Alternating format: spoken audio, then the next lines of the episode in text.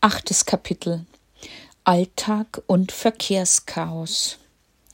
Tina hat sich gut in den Schulalltag eingefügt. Sie ist streng, aber trotzdem beliebt bei den Kindern. Oft höre ich am Schulhof die Kleinen schreien. Frau Enzinge! Und dann hängen sie an ihr rundherum wie Trauben. Die Schule beginnt jeden Tag um 7.15 Uhr mit dem Singen der ägyptischen Nationalhymne Bilady am Schulhof und endet um 13.30 Uhr. Dennis sagt, es gefällt ihm in Kairo, aber fast täglich muss er zum Rapport zu seinem Klasslehrer, Herrn HB. Mal ist es wegen Pfeifens während des Unterrichts oder weil das Fußballmatch länger dauert als die Pause.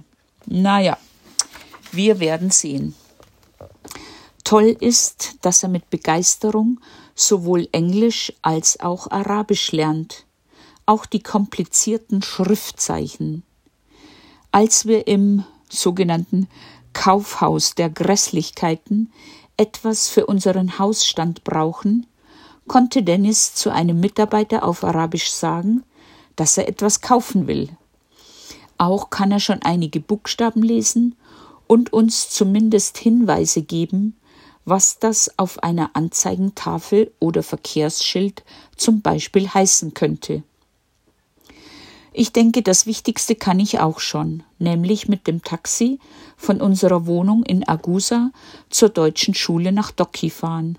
Mit Begrüßung, ja, nein, rechts, links, geradeaus, schneller, umdrehen, über die Brücke, bedanken und zahlen.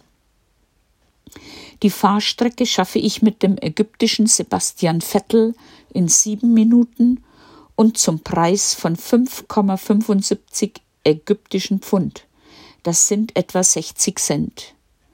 In der Rush Hour kann es aber mal 30 Minuten dauern und 1,20 kosten.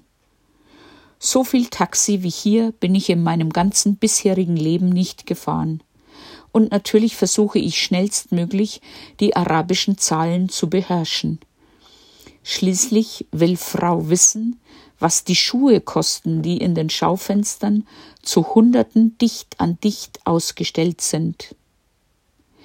Außerdem nehme ich jeden Dienstag ein Taxi, um zu Monika zu fahren, die in einer tollen Villa am Kairener Stadtrand wohnt, aber noch eine Stadtwohnung in Mohandessin besitzt. Dort treffen sich jede Woche einmal die sogenannten Basteldamen, zu denen ich freundlich eingeladen wurde. Neben Klatsch und Tratsch und Kaffee und Kuchen wird gehandarbeitet, jede tut dies entsprechend ihren Talenten. Die Früchte unserer Arbeit bei der selbstgekochten Marmelade mit saisonalen Früchten und wenig Zucker im wahrsten Sinne des Wortes werden beim Adventsbasar an der Deo präsentiert und der Erlös kommt Hilfsprojekten zugute. Der Kairener Verkehr und das Verhalten der Verkehrsteilnehmer ist vergleichbar mit einem Fischschwarm. Aus unerklärlichen Gründen geht alles ineinander, wenn auch manchmal nur zwei Zentimeter Abstand zum nächsten Auto ist, egal ob vorne hinten, links oder rechts.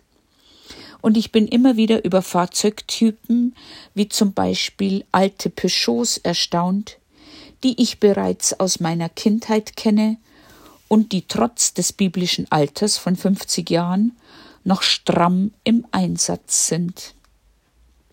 Am gefährlichsten finde ich das Überqueren von vier bis fünfspurigen Fahrbahnen, in einer Richtung wohlgemerkt, als Fußgänger.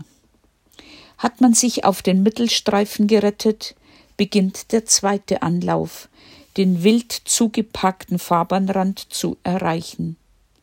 Am vergangenen Montag haben wir auf dem Heimweg von der Schule beobachtet, wie ein etwa zwölfjähriges Mädchen in ein Auto gelaufen ist. Sie wurde zu Boden geschleudert, stand aber gleich wieder auf und verschwand, währenddessen sich etwa fünfzig Männer um das Tatfahrzeug versammelten und den Fahrer wüst beschimpften.